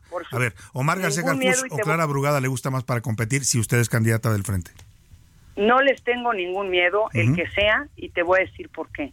Porque estoy clara en que los ciudadanos, yo sé muy bien que los ciudadanos eh, saben que merecemos más. Es decir, los ciudadanos están cansados del mal gobierno, de un mal transporte público, de la falta de seguridad, este, de, de la falta de oportunidades, de literalmente de los problemas de agua que no se enfrentan de manera seria, eh, de que les hayan quitado programas tan importantes como las estancias infantiles, el seguro popular, la tarjeta aliada, médico en tu casa. Eso es de lo que los ciudadanos están hartos. Los ciudadanos están hartos, los ciudadanos se ve, se, no, eso se siente en las calles, eso se siente cuando uno platica con ellos. No, ahora sí que no le van a Morena. Entonces, eh, quiero decirte que, por supuesto, que tengo con qué, voy a ser la candidata, aunque les pese, porque si hoy me negaron la licencia es porque les da miedo. Y les da miedo, y pues sí, entiendo su miedo, les voy a ganar, pues. Sé hacerlo bien, sé dar resultados, sé pelear, soy guerrera y sé echarme para adelante. No me preocupa ninguno de los dos. Ni Clara ni Omar. candidatos. Con los dos me puedo enfrentar con el respeto que hay que enfrentarse, por supuesto, porque hay que también tener respeto y civilidad política, pero, pero con agallas, con valor, con valentía, como sé y estoy acostumbrada a hacer las cosas. Y por pues, supuesto, presentaré mi juicio para la protección de mis derechos políticos electorales que hoy están vulnerando los diputados de Morena, además misóginos, además bola de misóginos son, pues una bola de misóginos pues porque, a una mujer le está negando lo que a otros le habían autorizado. Claro, sin duda alguna. Pues Lía Limón, estaremos muy pendientes de esto que usted anuncia como el arranque prácticamente de una campaña en busca de la jefatura de gobierno de la Ciudad de México. Le agradezco mucho y estoy pendiente. Muchas gracias. Muy, gusto saludarte. Muy buena tarde. Igualmente, pues ahí está, está hecha para adelante, Lía. Usted la escuchó, ¿eh? Que dice que le tienen miedo Morena, que se va a ser candidata, que va a ser jefa de gobierno. Bueno, pues eso ya lo veremos. En todo caso, ahí está la noticia, como siempre se la ofrezco al momento en que se genera. Oiga, y hablando de noticias, el que ha dado muchas noticias últimamente, lamentablemente, son de estas noticias negativas es el gobernador de Sinaloa, Rubén Rocha Moya. Mire, conocía a don Rubén Rocha Moya, él fue rector muchos años de la Universidad Autónoma de Sinaloa, hizo un extraordinario trabajo en la universidad. Bueno, se convirtió en candidato de Morena y luego gobernador, lo conocí también como senador, lo traté y lo ubicaba yo como un hombre sensato. A ver, dirigió una universidad pública de las más importantes de este país, que es la UAS. Bueno, pues el poder parece que lo trastornó, porque ahora se la pasa diciendo tonterías y dislates públicamente. Espérame tantito porque creo que está llegando a la cabina un, integrante de maldita vecindad. No, no, es Oscar Mota que trae un sombrero parecido. No, discúlpeme, me distraje. El tema es que le voy a presentar esto que es una colección de los dislates, disparates, tonterías y hasta cosas ilegales que ha dicho el gobernador de, de, Sinaloa en los últimos meses. Desde atacar a la prensa, ofender a los reporteros, hasta decir que está defendiendo un acosador sexual que ya, que como era su amigo, lo cambió de puesto y le dijo, pórtate bien, y que lo puso en un área donde no había mujeres, para que no volviera a reincidir. Ese tipo de dislates estamos hablando. Dice un refrán que el poder trastorna, trans, transforma a los hombres o cambia a los hombres, pero a los tontos los transforma. Bueno, pues al gobernador de Sinaloa, que yo no ubicaba como un hombre tonto y tampoco le digo así, pues el poder lo ha trastornado gobernador morenista de Sinaloa, Rubén Rochamoya, lejos de sobresalir por su gobierno y por un crecimiento en el Estado, se ha caracterizado por su trato despectivo contra diversos sectores de la sociedad. Se lanza una y otra vez contra reporteros que lo cuestionan. Es más, no los deja ni hablar. Disculpe que lo diga porque no me gusta que anden atrás. Ah, estamos transmitiendo. Ay, sí, ¿qué me van a hacer con que estén transmitiendo? Casi nadie los oye. Bueno, para los que los oyen me está oyendo mal la radio. Y si lo oyen, ni modo, corro el riesgo. Pero hay eventos más desafortunados. Protege a acosadores sexuales e incluso hasta les da una segunda oportunidad. un trabajador, creo, es de... Sí, ya lo conozco. Él es acosador, pero sexual. Ya le di la oportunidad y yo, a ver, vete a un lugar distinto, yo te voy a proteger, pero donde no quiero que hagas lo mismo. El colmo es que se enoja hasta con sus propios funcionarios. Nada más quiero los formatos, los formatos. Tanto que les pagan a estos que manejan esta madre que está aquí y no lo hacen rápido, por favor. Apenas ayer tocó turno de regaño a agricultores, quienes le exigen el pago prometido del Estado como parte del programa de adquisición de maíz. Rocha Moya de nuevo sacó el cobre y los atacó.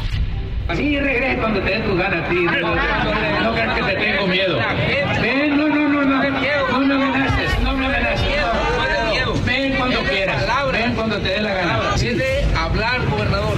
Tú vienes a... Pues, no. Sí, lo que pasa es que a ti te contratan y tú vienes aquí. Así, el gobernador de Sinaloa, Rubén Rochamoya, que lejos de distinguirse por un buen gobierno, se da a conocer, pero por sus malos tratos. Para la una con Salvador García Soto, Iván Márquez.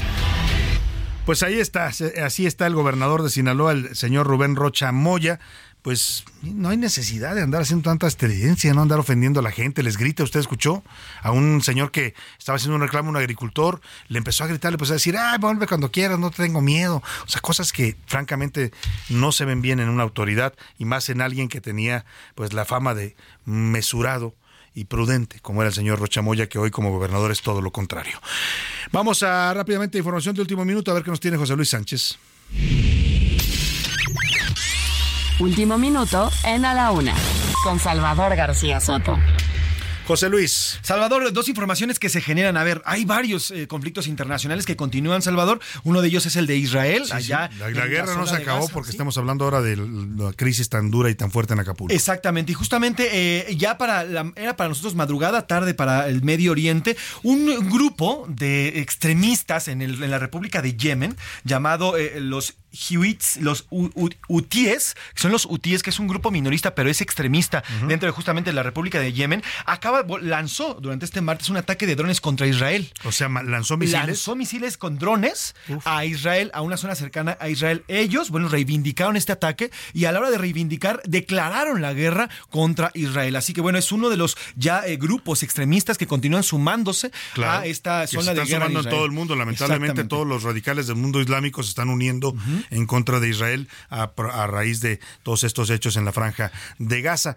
Hay que aclarar porque en, redes sociales circulaba la versión de que Yemen había declarado la guerra a Israel. No, no se vaya usted con la finta. Es un grupo extremista islámico, es este grupo que mencionas, José Luis, Utíes, eh, que son los que declaran la guerra a Israel y le han lanzado ya ataques con drones armados. En medio de esto, Salvador, hay un ataque israelí, israelí que se acaba de dar hace unos minutos a un campo de refugiados en la zona de Jabalín, al norte de Gaza. Ha dejado 50 personas muertas y 150 más resultaron heridas en esta embestida de Israel en contra de esta zona de Gaza que es inclemente. Pues Salvador destroza todo a su paso. Sigue, sigue la violencia allá en el Medio Oriente y nosotros le seguiremos informando. Vámonos, si le parece, a las preguntas de este día, antes de que... Eh, antes de que se nos gane el tiempo, vamos a, preguntarle para que usted alcance a participar en más sus opiniones y comentarios. En A la Una te escuchamos. Tú haces este programa. Esta es la opinión de hoy.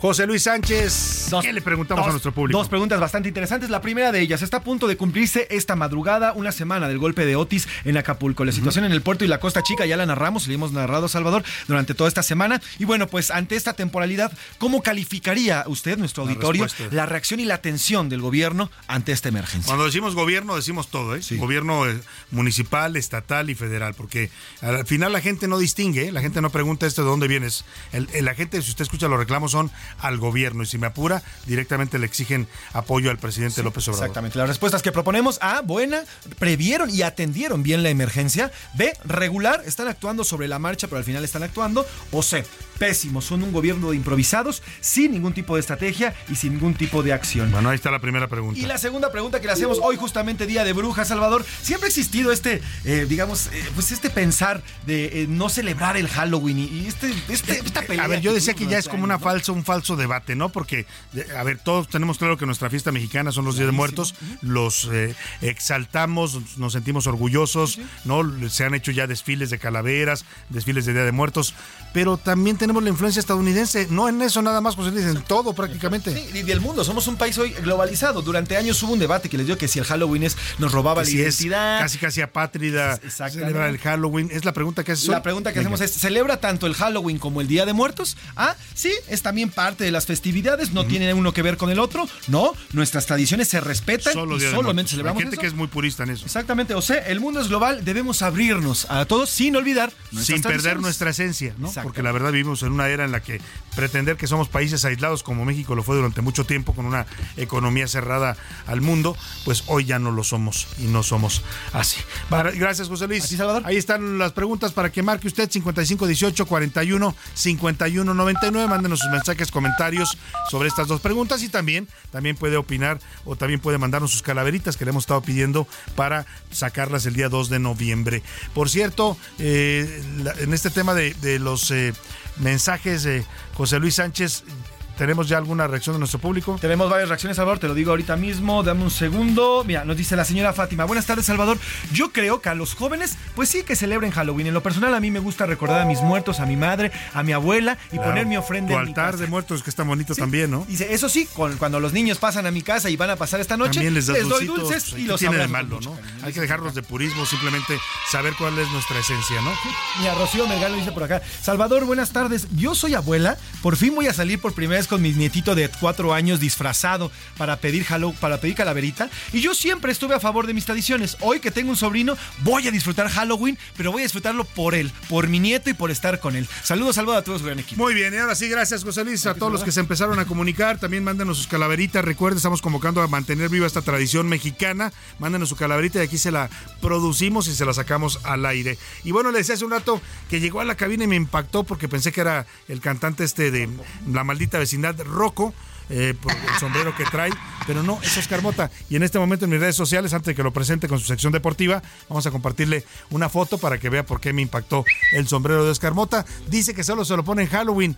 Bueno, yo lo veo casi siempre igual. Pero bueno, ya está de regreso Oscar Mota. Los deportes en A la Una con Oscar Mota. Señor Mota, bienvenido. Mi querido Salvador García Soto. Bien, es que el sombrero que traes eh, podría ser el de la maldita vecindad, pero también puede ser el de Freddy Krueger. Me encanta este día, querido Salvador García Soto, amigas y amigos. Hoy un gran día para ganar, eh, 31 de octubre, porque es el único día que me puedo vestir como generalmente me O sea, gustaría vestirme nadie me es- dice es nada. el único día que sale el verdadero Oscar Mota a la calle. Todo, todo el resto del, del año anda disfrazado. Exacto. Hoy, hoy sale el de verdadero. Hoy no es Porque, mi disfraz. Además, déjame decirle, trae un traje negro, se lo voy a describir. Sí. En este momento le estamos compartiendo ya la foto en arroba S García Soto, mi cuenta de Twitter. Trae una corbata de Motorhead. Motorhead con símbolos ahí medios eh, es- es- es- satánicos, digamos. De la ¿no? banda de Motorhead. De la banda de Motorhead. Pero bueno, pues es tu atuendo de Halloween, Oscar. No, insisto, este es mi, este es mi, mi traje de gala. Este es mi traje de gala. Ya los disfraces los tendremos que poner otra vez a partir de mañana o del 2 de noviembre, ¿no? Y bueno, aquí no discriminamos por ningún motivo, así es que Oscar Mota, bienvenido. a la Justamente. Mi querido Salvador García Soto, pues justamente con ese tema y regresando, porque tenemos que hablar sobre las lesiones más espeluznantes de los deportistas. Ay, Escuchemos. nanita. Es el terror de los deportistas. Suéltale, siente miedo. Las lesiones son la situación más espeluznante para cualquier ser humano que practica deporte. Te contamos de las laceraciones más espantosas en la actividad deportiva. Pero cuando despiertes,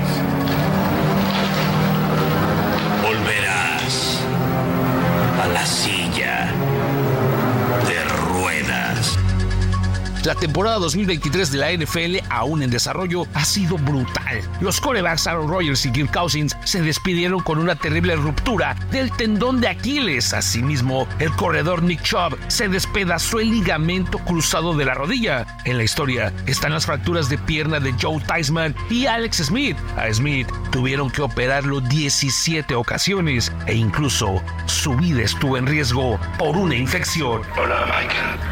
Quiero jugar un juego. En el fútbol se presentaron las terribles lesiones de rodilla del fenómeno Ronaldo, los salvajes golpes en la cabeza que recibieron Peter Sech y Raúl Jiménez, la fractura de tibia y peroné de Gibril Cissé y de David Boss. A este último lo tuvieron que operar 10 veces en apenas 12 días, la fractura de tobillo de Diego Armando Maradona y la escalofriante dislocación de codo de Efraín Juárez. Hello, Sydney. Hello, Sydney.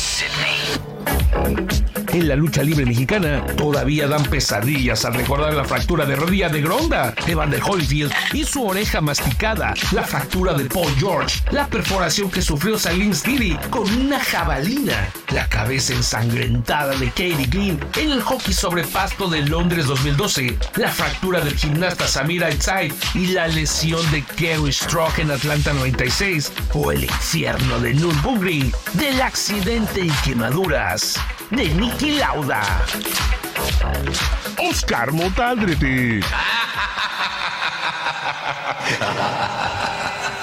Oye, sí que dan miedo, sí que dan miedo esas lesiones, ¿eh? Para un deportista es lo peor que le puede pasar. Y son imágenes verdaderamente terribles. Muchos de ellos desafortunadamente no pudieron eh, continuar con su carrera. Por último, querido Salvador, rápidamente, Alejandra Valencia, Carlos Sansores, la selección mexicana de béisbol, José Arnulfo Castorena, Eddie Reynoso, Cecilia Casale y Jorge Luis Martínez Morales, además de la de- eh, Secretaría de la Defensa Nacional, los ganadores del Premio Nacional del Deporte. Aplauso para ellos. Lo revisaremos a lo largo de la semana en qué Claro ganaron cada uno. Gracias, Oscar Mota. Hoy un gran día Vamos para a la ganar. pausa con esto que se llama Tubular, Bills o Campanas Tubulares de Mike Oldfield, 1973. Le va a sonar a la peor película de terror de todos los tiempos, El Exorcista.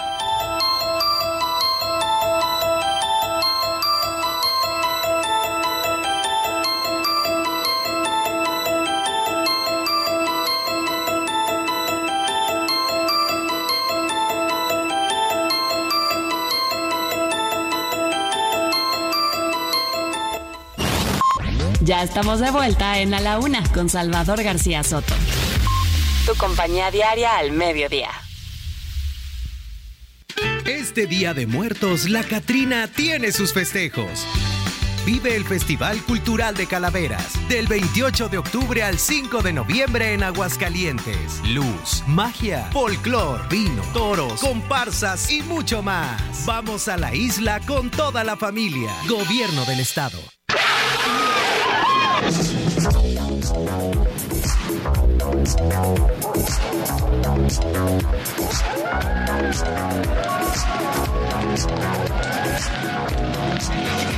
only a movie.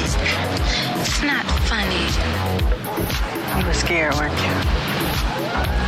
I wasn't that scared. You were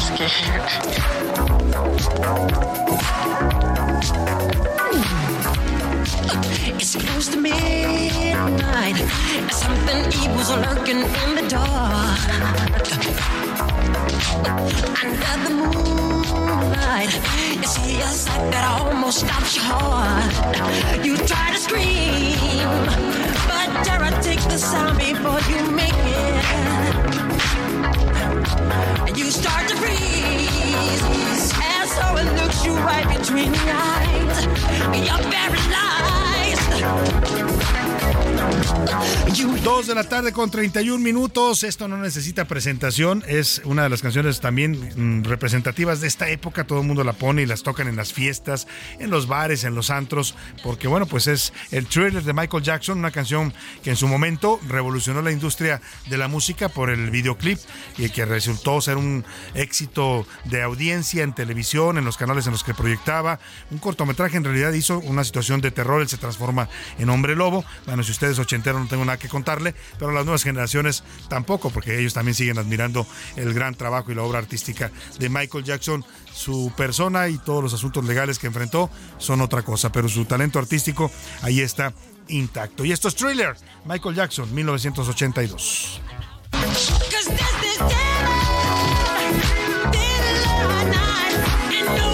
Cause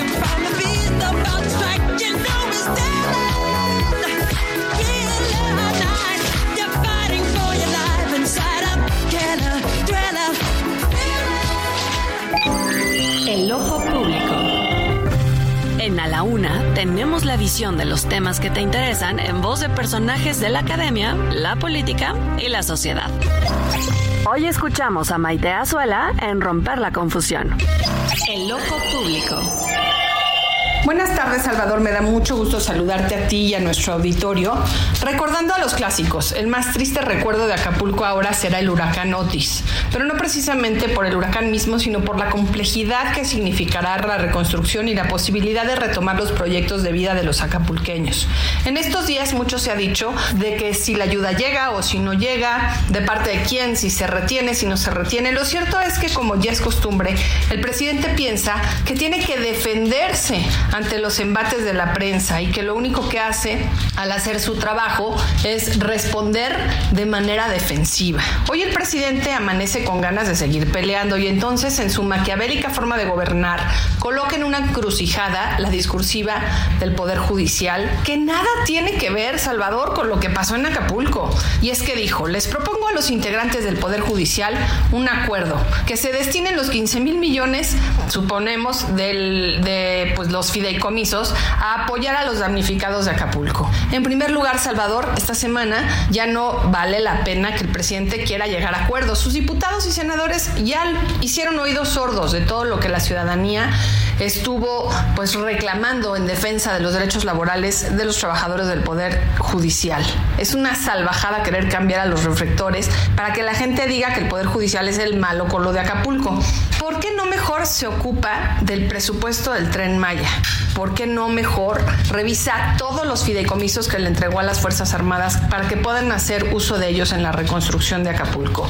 No cabe duda que López Obrador literalmente quiere hacer leña de los árboles caídos con el tema más doloroso que está atravesando nuestro país en este momento, que es el de Guerrero y sus nueve municipios dañados por el huracán. Nos escuchamos el próximo martes, Salvador. Saludos a ti y a nuestro auditorio. A la una, con Salvador García Soto. Bueno, pues ahí están, ahí están los temas importantes siempre comentados por nuestros opinadores, nuestros analistas, Maite Azuela y su romper la confusión sobre esta propuesta que hace López Obrador, que quiere entregar los recursos del fideicomiso, los fideicomisos del Poder Judicial que le extinguió el Congreso, pues a los damnificados en Acapulco, pero ya le decíamos, pues el presidente no debería andar disponiendo de esos recursos hasta que no se resuelva el tema legal. Y precisamente, precisamente el de, hablando de este tema, le, le informé que jueces y magistrados federales ya presentaron un amparo colectivo. Es el primero en contra de la desaparición de 13 de 14 fideicomisos del Poder Judicial que sostienen ellos. No solo es un robo de un poder a otro, en este caso, o de dos poderes, el Ejecutivo y el Legislativo, que se confabularon para quitarle recursos al Judicial, sino además también o sea, eso afecta el equilibrio de poderes. Y el otro tema es, pues, que son recursos que tocan prestaciones laborales de los trabajadores del Poder Judicial. Vamos contigo, Diana Martínez, danos los detalles. Empieza la lluvia de amparos contra el tema de los fideicomisos. Diana, buena tarde.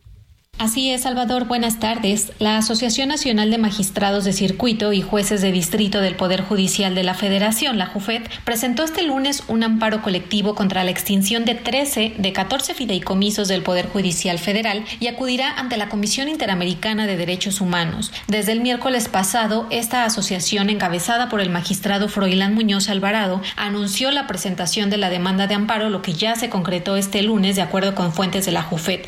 Si el juez otorga la suspensión, esta podría tener efectos generales y beneficiaría a todos los trabajadores del Poder Judicial Federal. Además, la asociación que congrega a más de 1.400 impartidores de justicia federales acordó el inicio de la defensa de la autonomía e independencia del Poder Judicial Federal de forma individual, pero también colectiva a nivel nacional e internacional, por lo que acudirá a la CID luego de la publicación del decreto sobre la eliminación de los fideicomisos. También una firma de abogados presentó otro amparo en nombre de 760 61 trabajadores y personal jubilado del Poder Judicial también por la extinción de los 13 fideicomisos, mientras que el Sindicato de Trabajadores del Poder Judicial Federal informó que su dirigencia ya trabaja en un amparo colectivo contra esta extinción de los fondos. Hasta aquí mi reporte.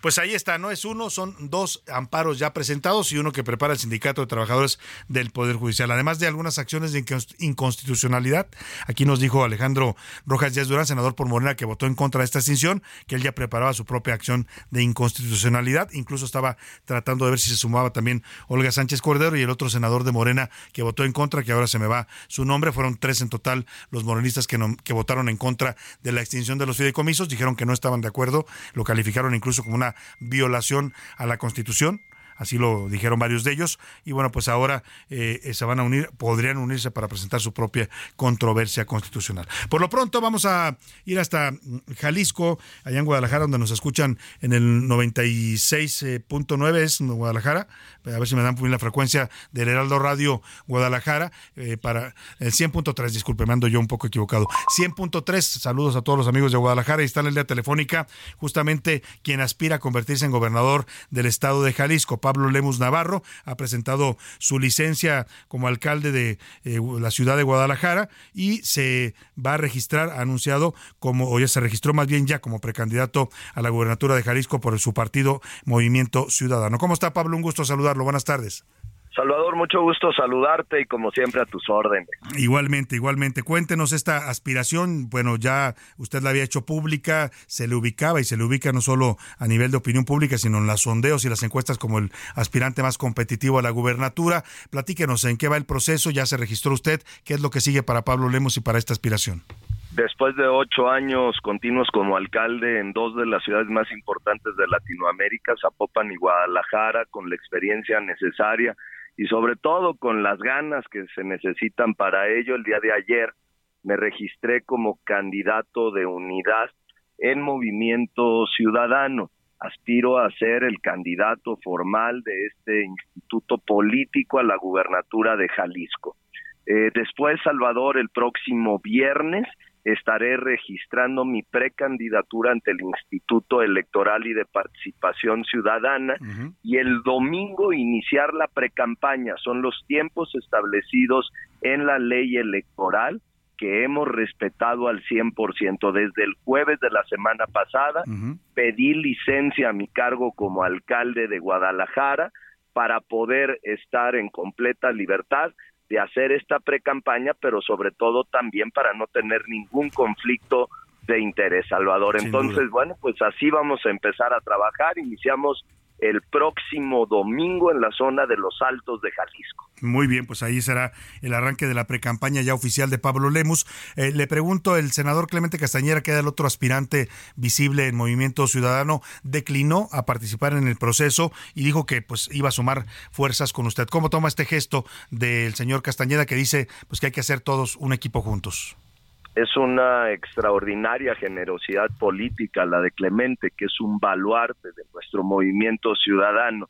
La verdad es que yo aprecio mucho en Clemente estas muestras porque el amor que Clemente tiene, al igual que yo, es por cuidar a Jalisco y gracias al diálogo, al respeto, llegamos a un gran acuerdo, no solo con Clemente, sino también con la senadora Verónica Delgadillo, el secretario Alberto Esquer y el alcalde Chava Zamora, porque todos teníamos esta pretensión, pero logramos eh, eh, cerrar filas con la lógica de un proyecto colectivo de unidad que nos permita llegar a la elección del 2024 muy fuertes y en equipo. Eh, va a ser usted un precandidato de unidad, por lo que me dice, hay consenso y ya acuerdo con los demás aspirantes y con el partido, pero ahora usted dice llegar unidos y fuertes, porque ¿qué tal está la competencia? Le pregunto, porque Morena ha tenido un crecimiento importante también en Jalisco.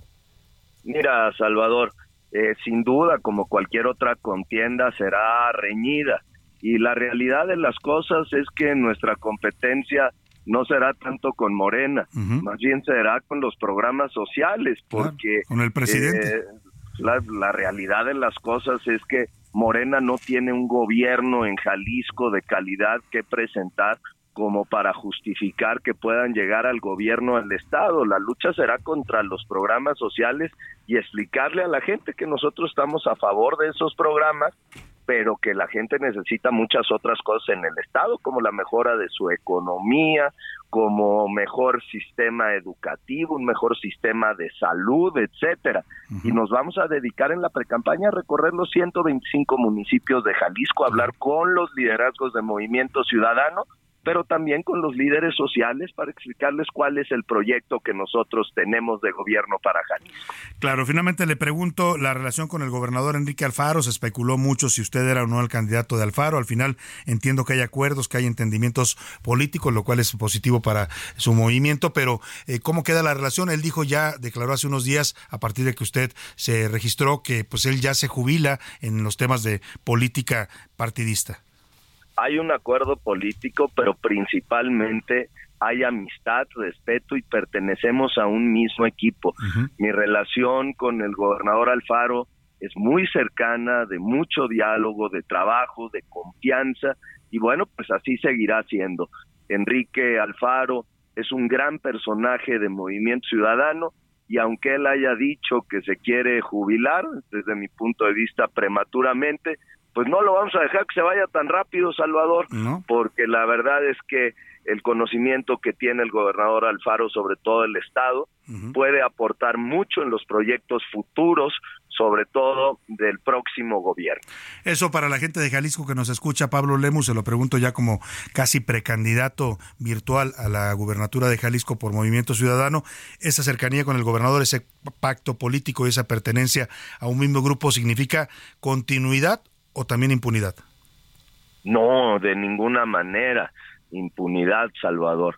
Eh, de lo que se trata es de hacer equipo, pero tampoco eh, podemos hablar eh, de que en este gobierno se haya cometido algún atropello o alguna cosa irregular. por, por lo contrario, ha sido un gran gobierno el encabezado por Enrique Alfaro. Y bueno, pues por supuesto que muchas políticas públicas tendrán continuidad, no continuismo. Correcto, correcto. Pues ahí está la propuesta de Pablo Lemus, va a arrancar su precampaña allá en los Altos de Jalisco, una región representativa del Estado y de su productividad. Le deseamos todo el éxito y estaremos muy pendientes de este recorrido que inicia Pablo Lemus. Muchas gracias. Gracias, Salvador. Un gusto saludarlo. Ahí está el aspirante de MC. Y bueno, pues hasta ahora, hasta ahora, ¿eh? en la contienda, el favorito en las encuestas. MC tiene ya pues eh, más de seis años gobernando Jalisco, eh, no solo en el gobierno estatal, sino en varios de los municipios más importantes. Es el partido dominante, digamos, en este momento en Jalisco. Oye, vamos a ir hasta Acapulco. Vamos a regresar. Hace un rato escuchábamos atentamente y esta gran conversación que tuvimos con León Krause, este periodista estadounidense, bueno, mexicano pues que trabaja para el mercado estadounidense en la cadena Univisión. Y ahora tengo el gusto también de, saludar en la línea telefónica a otro gran periodista, él es fotoperiodista, especialista en temas de imagen, de video.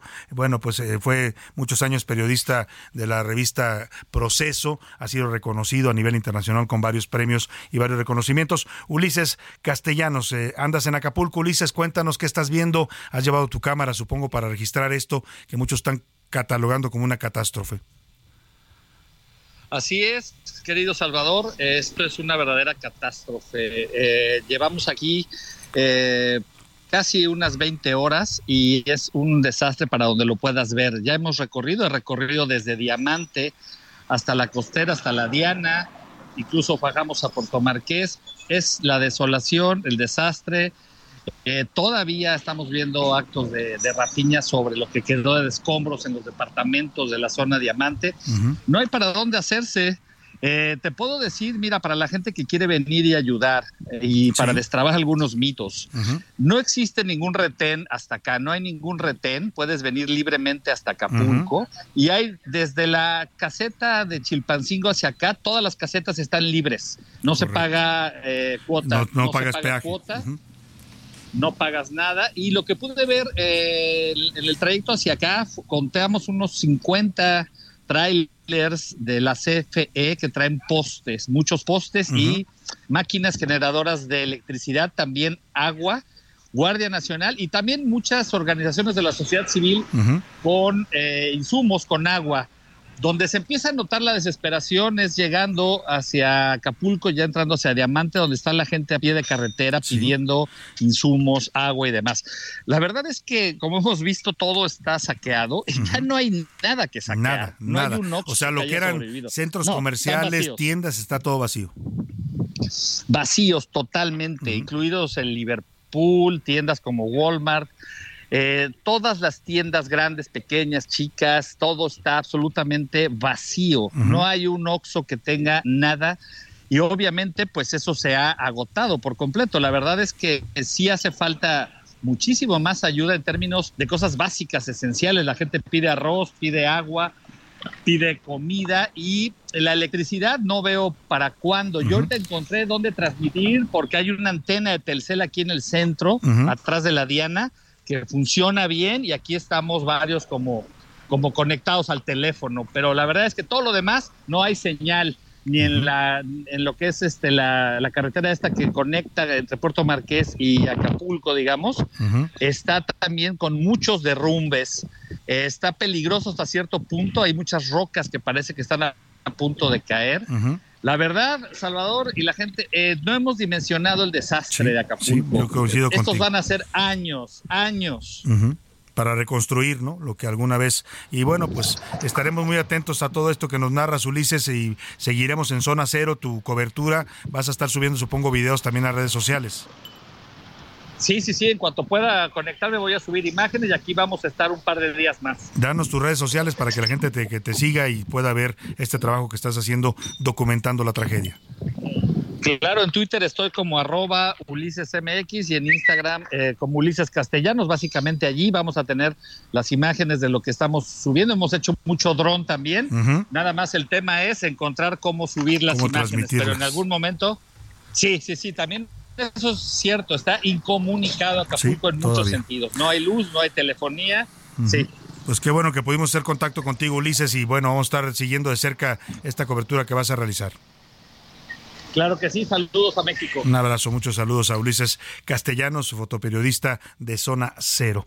Oiga, vamos rápidamente a hacer contacto también telefónico y agradezco mucho que nos tome la llamada con el maestro Rodolfo Martínez. Él es socio de Truzán y Roma Abogados y académico de la Facultad de Derecho de la UNAM. Han interpuesto uno de los primeros amparos en contra de la extinción de 13 fideicomisos del Poder Judicial. Eh, lo han hecho a nombre de empleados y también personal jubilado para tratar de defender sus derechos laborales. Le saludo con gusto, maestro Rodolfo Martínez. Buena tarde. ¿Qué tal, Salvador? Muy buenas tardes. Tengan eh, tu auditorio y tú a tus órdenes. Pues platíquenos, interponen este primer amparo. Entendemos que hay otro también de también de otros trabajadores del Poder Judicial y que se están preparando varios. ¿Cuál es el objetivo y qué es lo que se está impugnando? Lo que se está impugnando, estimado Salvador, es la reforma del artículo 224 de la Ley Orgánica del Poder Judicial de la Federación, que acota la posibilidad para que dicho poder cuente con eh, más fideicomisos, ¿no? Antes de la reforma tenía 14 fideicomisos, de los cuales con la reforma se tuvieron que eliminar 13 fideicomisos, pero los cuales eran integrados con recursos de los propios empleados del Poder Judicial de la Federación. ¿Y para qué objetivo? Para tener una pensión complementaria, es decir, ellos de manera voluntaria Ahorraban. iban haciendo una aportación quincenal para que cuando pasaran todos los años de trabajo que tenían que hacer, pudieran sumar ese ahorro a la pensión que les toca como servidores públicos en términos del sistema de ahorro para el retiro que tengan, ¿no? Sin embargo, con esta esta reforma que pues es, es ilegal, es prácticamente un robo legislativo lo que están haciendo, se pretende que estos recursos que son de los trabajadores se vayan a la tesorería de la Federación. Entonces, nosotros estamos impugnando a través de este amparo eh, eh, en nombre de 761 personas que nos buscaron en las últimas tres semanas a efecto de lograr la suspensión en la aplicación de esta norma y que sus recursos queden hasta que tengamos una sentencia final, por el momento asegurados mediante mediante el congelamiento prácticamente de estos fideicomisos. Importante esto que nos dice, el, eh, el haber interpuesto ya el amparo, eh, también les pararemos el curso que le den los jueces, pero ya congela estos recursos. Se lo pregunto porque hoy el presidente López Obrador en su conferencia mañanera propuso y le, propuso al- le propone al Poder Judicial que esos 15 mil millones de pesos que se apropió su gobierno para eh, quitando los fideicomisos, extinguiéndolos con la ma- mayoría de Morena en el Congreso, se vayan a los damnificados de Acapulco. ¿Esto lo puede andar ofreciendo el presidente? No lo puede, bueno, ofrecerlo puede ofrecer. Lo que quiera, Sí. como muchas cosas que ofreció en campaña y no ha cumplido. Ujú. Pero lo que no puede hacer es legalmente disponer de estos recursos porque el propio artículo quinto transitorio del decreto por el que se reformó este artículo que acabo de mencionar claramente establece que esos recursos pasarán a la tesorería de la Federación y se destinarán por la Secretaría de Hacienda y Crédito Público a efecto de cumplir con los programas del Plan Nacional de Desarrollo, es decir, ya son recursos etiquetados, Etiquetados, eh, robados ilegalmente, por supuesto, y por eso va a proceder el amparo, pero finalmente no podrían de- disponer esos recursos para un fin distinto que dice el propio artículo sea, quinto transitorio. Así con todas sus letras lo dice el maestro Rodolfo Martínez, socio de Truzán y Roma Abogados y académico de la Facultad de Derecho, que está promoviendo este amparo en nombre de 761 trabajadores del Poder Judicial. ¿Fue un robo del presidente y, y de la mayoría de Morena esos recursos? Eh, un robo del poder legislativo, porque Claro. pues quien aprueba las leyes en nuestro país es el Congreso, ¿no? Entonces es un robo de los diputados y los senadores del partido Morena y sus eh, rémoras que le acompañan en el poder legislativo. Muy bien. Pues vamos a estar atentos al curso de este primer amparo y a los que vengan, porque se supone que habrá muchos más recursos de amparo y de inconstitucionalidad. Estaremos atentos y dándole seguimiento, maestro Rodolfo Martínez. Le agradezco mucho estos minutos. Es un gusto saludarte, estimado Salvador, que tengas muy buena tarde. Muy buena tarde. Vamos rápidamente porque también a este tema ya reaccionó la ministra presidenta de la Corte, Norma Piña. Ya le respondió al presidente López Obrador esto de que quiere mandar los 15 mil millones de, pe- de pesos del Poder Judicial, los quiere mandar a los damnificados de Acapulco. José Luis Sánchez. Un comunicado firmado por la misma ministra presidenta de la Suprema Corte y que dirige directamente al licenciado Andrés Manuel López, Obrador y dice a la letra, en representación del Poder Judicial de la Federación, le manifiesto que tenemos conocimiento de la propuesta expresada en su conferencia matutina relativo a destinar el dinero que integran los fideicomisos públicos a la ayuda y defensa de las personas damnificadas por Otis. La propuesta que se hace desde el Poder Ejecutivo, Ejecutivo al Poder Judicial representa una alternativa real que nos permitirá actuar como Estado en defensa de su población. Trabajaremos en conjunto por la recuperación de las personas más afectadas para devolver el, el derecho al futuro que les fue suspendido y buscar asegurarles en el menor tiempo posible condiciones de igualdad para continuar con su proyecto de vida. Es lo que dice parte de lo que dice la ministra Norma Piña Salvador y a partir de lo anterior queda en espera la definición en el canal institucional para obligar, eh, para dialogar en los términos con la finalidad de concretar una, pro- una propuesta en cuestión. Bueno, pues ahí está la respuesta de la ministra. Quiere dialogarlo con el presidente, esto que está proponiendo. Mientras tanto, los recursos legales en contra de eh, la expropiación, porque literalmente es una expropiación de estos recursos que le hicieron al Poder Judicial, bueno, pues eh, están impugnándola en- por las vías constitucionales. Gracias, José Luis. Gracias, a todo el público. Le agradezco mucho que nos haya acompañado. Lo voy a dejar aquí en el Heraldo Radio con Adriana Delgado y el dedo en la llaga. Ya lo sabe, todo este equipo lo esperamos mañana a la una. Excelente tarde. Provecho. Por hoy termina a la una con Salvador García Soto. El espacio que te escucha, acompaña e informa. A la una. Con Salvador García Soto.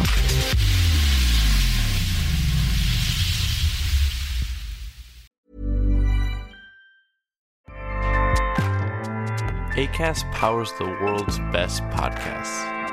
Here's a show that we recommend. The Real Housewives is a guilty pleasure for most, but if you're looking to not feel guilty about that pleasure, tune in to Everything Iconic with me, Danny Pellegrino, where I break down all the messy moments and behind the scenes antics of Bravo's popular franchise. And on Everything Iconic, I also interview celebrity guests like Kelly Ripa, Kiki Palmer, Drew Barrymore, Cameron Diaz, and more about their guilty pleasures, their past work, and so much more. So if you're pop culture obsessed and find yourself watching way too much reality TV like me, tune in to Everything Iconic with Danny Pellegrino wherever you listen to podcasts. ACAST helps creators launch, grow, and monetize their podcasts everywhere. ACAST.com.